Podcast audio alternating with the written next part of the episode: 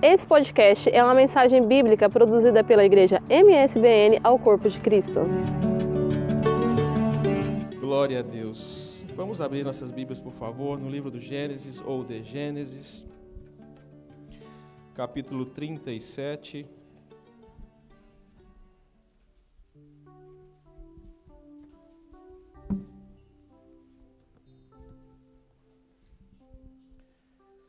Glória a Deus. Amém? Versículos 20 em diante.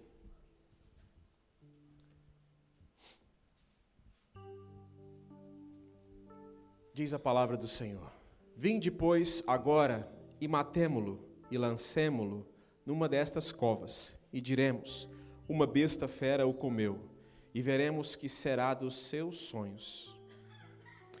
E ouvindo, Ruben livrou-o das suas mãos e disse: Não lhe tiremos a vida. Também lhes disse Ruben: Não derrameis sangue, lançai-o nesta cova que está no deserto, e não lanceis mão dele, para livrá-lo das suas mãos e para torná-lo a seu pai.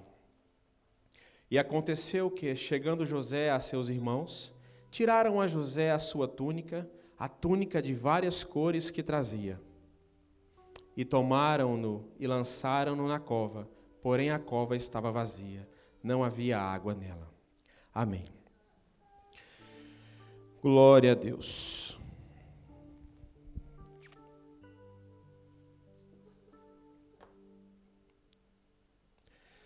Vamos falar um pouco sobre adversidades, irmãos. Na vida do cristão,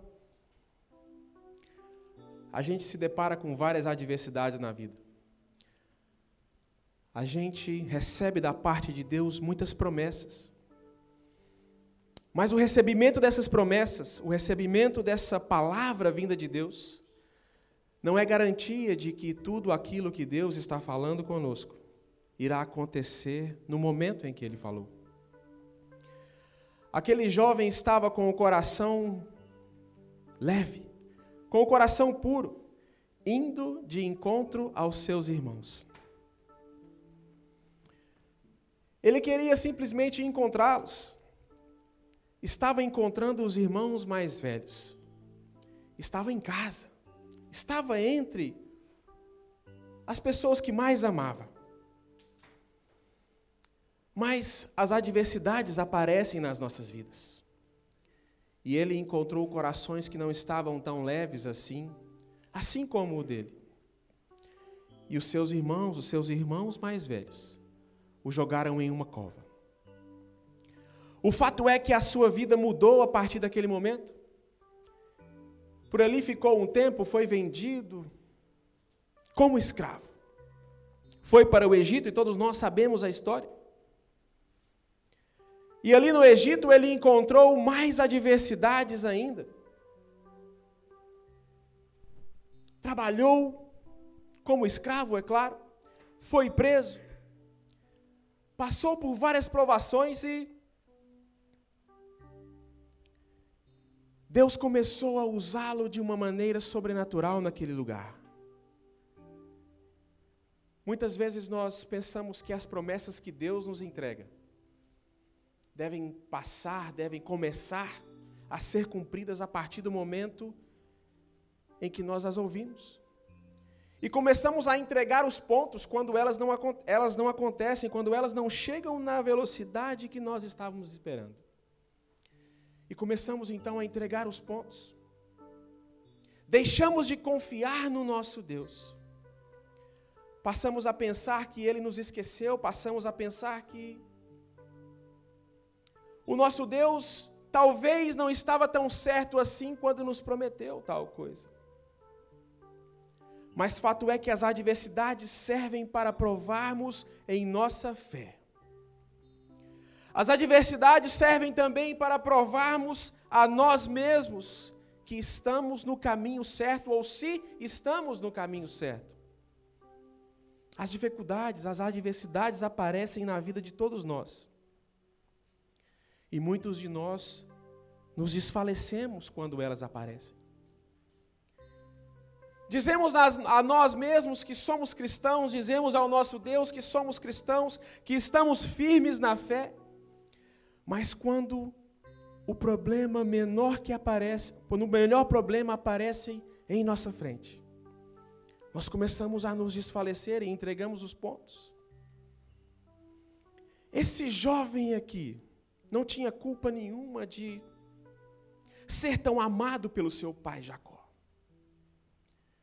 Esse jovem aqui era a pupila dos olhos, era a menina dos olhos do seu pai, era o filho mais velho de Raquel. Quando os seus irmãos mais velhos o jogaram naquela cova, Benjamim já havia nascido, porém Raquel também já havia falecido. Mas aquele jovem continuou sendo e foi sempre a pupila, a menina dos olhos de seu pai. E eu não quero aqui entrar no campo da inveja e no campo da admiração alheia, não. Muitos de nós, às vezes, temos um pensamento de que as coisas só acontecem conosco. Pensamos que o mal, que as coisas ruins, que as adversidades só acontecem conosco, e não é nesse ponto que eu quero entrar, porque as adversidades acontecem e aparecem para todos, todos nós. Todos nós. E então aquele jovem rapaz não tinha culpa do amor que o seu pai tinha por ele, não tinha culpa das benesses que o seu pai dara a ele. Mas outros acharam que ele tinha culpa. Mas aquele rapaz já havia sonhado duas vezes. Aquele rapaz já havia sonhado que os feixes se curvaram para ele. E cometeu, quem sabe, o erro de se expressar mediante esse sonho. Aquele rapaz também havia sonhado que o sol e a lua estavam ao redor dele e cometeu também o erro de expressar-se através desse sonho. Muitas vezes nós recebemos promessas, recebemos a palavra de Deus direcionada às nossas vidas e começamos a espalhá-la, espalhá-la, espalhar essa promessa a todos. E nem sempre aqueles que estão ao nosso redor querem o nosso bem. Isso é uma verdade. Possuímos sim pessoas muito, bo muito boas ao nosso redor e pessoas que desejam o nosso bem, o nosso crescimento, que desejam que estejamos sempre bem. Mas infelizmente, pessoas que também estão ao nosso redor não pensam tão bem assim de nós. E então, nós nos expressamos a todos, ingenuamente, assim como José se expressava naquela época em que era criança. Mas se há algo que. Se há algo que eu aprendi com. Com Londres, com o pastor Edenilson, é que nós não devemos mudar o nosso coração. Porque pessoas nos tratam com coração ruim, com maldade no coração. A nossa atitude deve permanecer a mesma. Não importa o que os outros estão agindo ou como os outros estão agindo para conosco. Não é o que nós lemos aqui em Romanos 12? Darmos de comer aos nossos inimigos, darmos de beber aos nossos inimigos fazer o bem para aqueles que nos fazem mal? E então aquele jovem simplesmente abriu o seu coração com os seus irmãos, irmãos de sangue. Mas ele tinha essa ingenuidade e pureza no coração dele. E teve que contar com algumas adversidades perante essas ingenuidades. Sofreu então essas adversidades na vida dele, mas lembrava sempre dos sonhos. Lembrava dos sonhos consigo. E continuou trabalhando, escravo trabalhando, funcionário de Potifar trabalhando. as benesses continuaram na vida dele a partir do momento em que ele continuou trabalhando sem rancor no seu coração, sem dar ouvidos, olhos às adversidades e, sem mais nem menos, após alguns anos, começou a trabalhar para o Faraó, para o rei de todo o Egito. E passou então aquele pequeno escravo, aquele pequeno jovem que uma, uma vez tinha sido vendido pelos seus próprios irmãos. Passou então a governar abaixo de Faraó todo o Egito. E todos nós sabemos como é que a história se, se completa.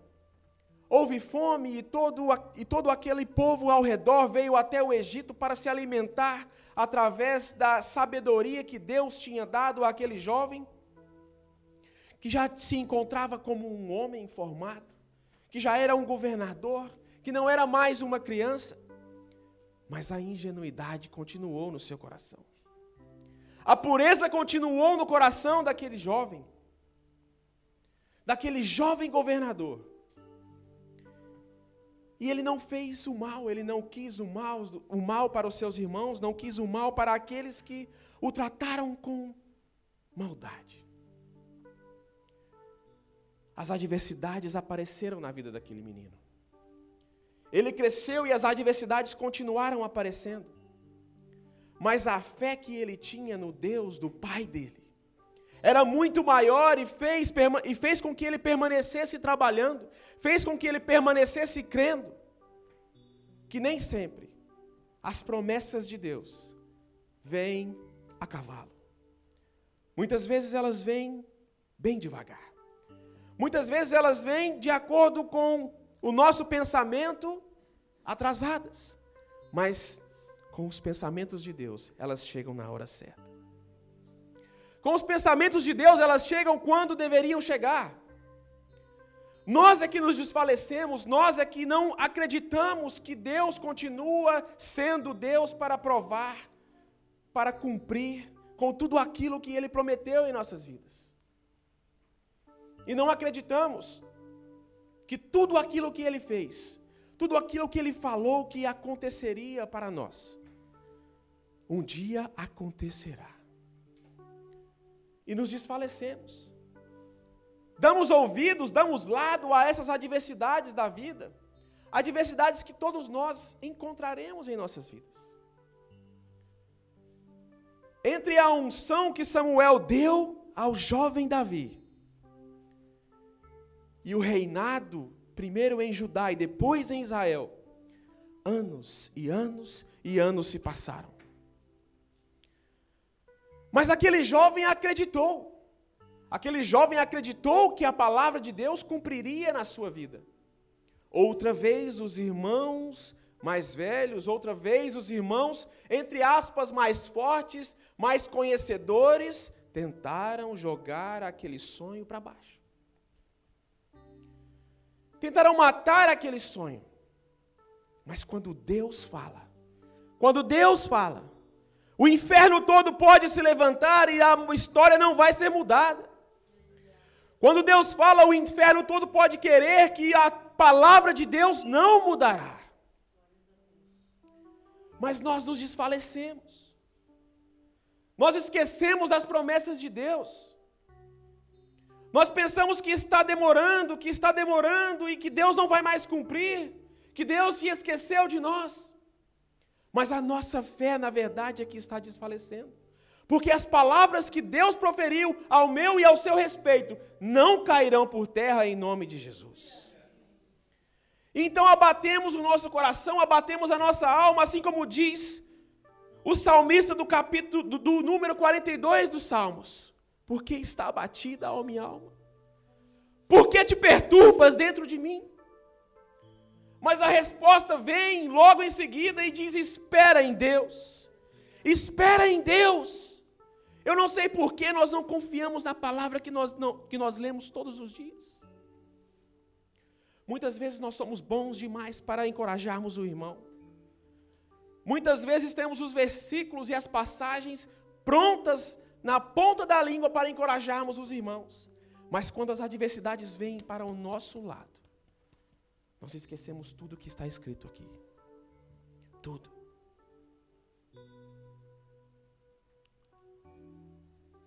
E aí também vem aquela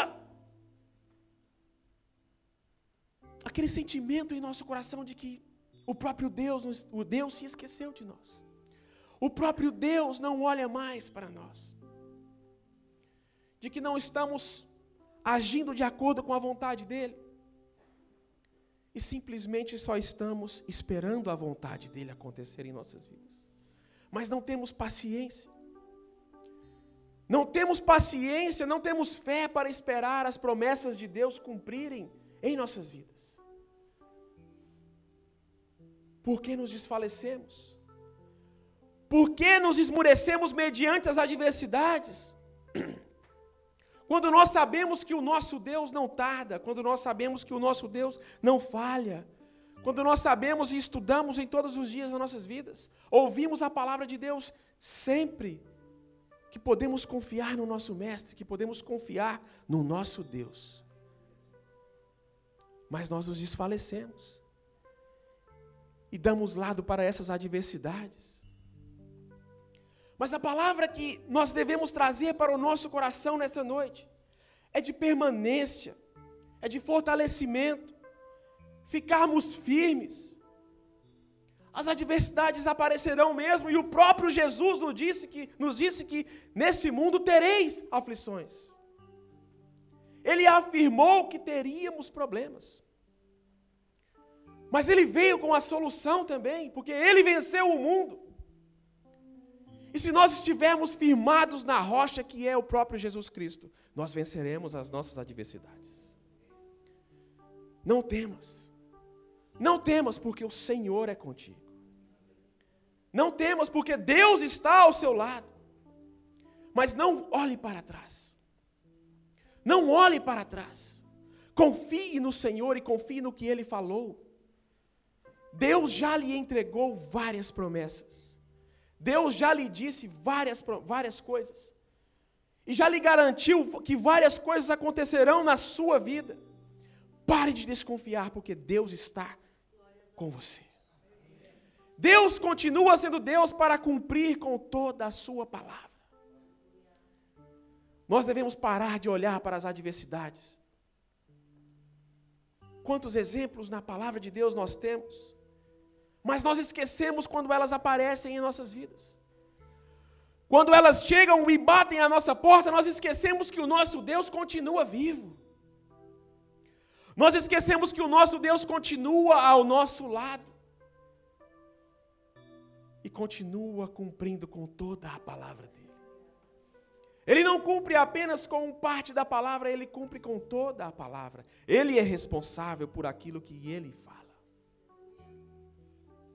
Confia mais em Deus. Confia mais em Deus. Continue, permaneça com o seu coração puro, caso ele esteja puro. Se não estiver, conserte. Mas caso o seu coração esteja puro, continue, permaneça com o seu coração puro. Não mude de atitude porque pessoas agiram de maneira errada com você. Permaneça firme.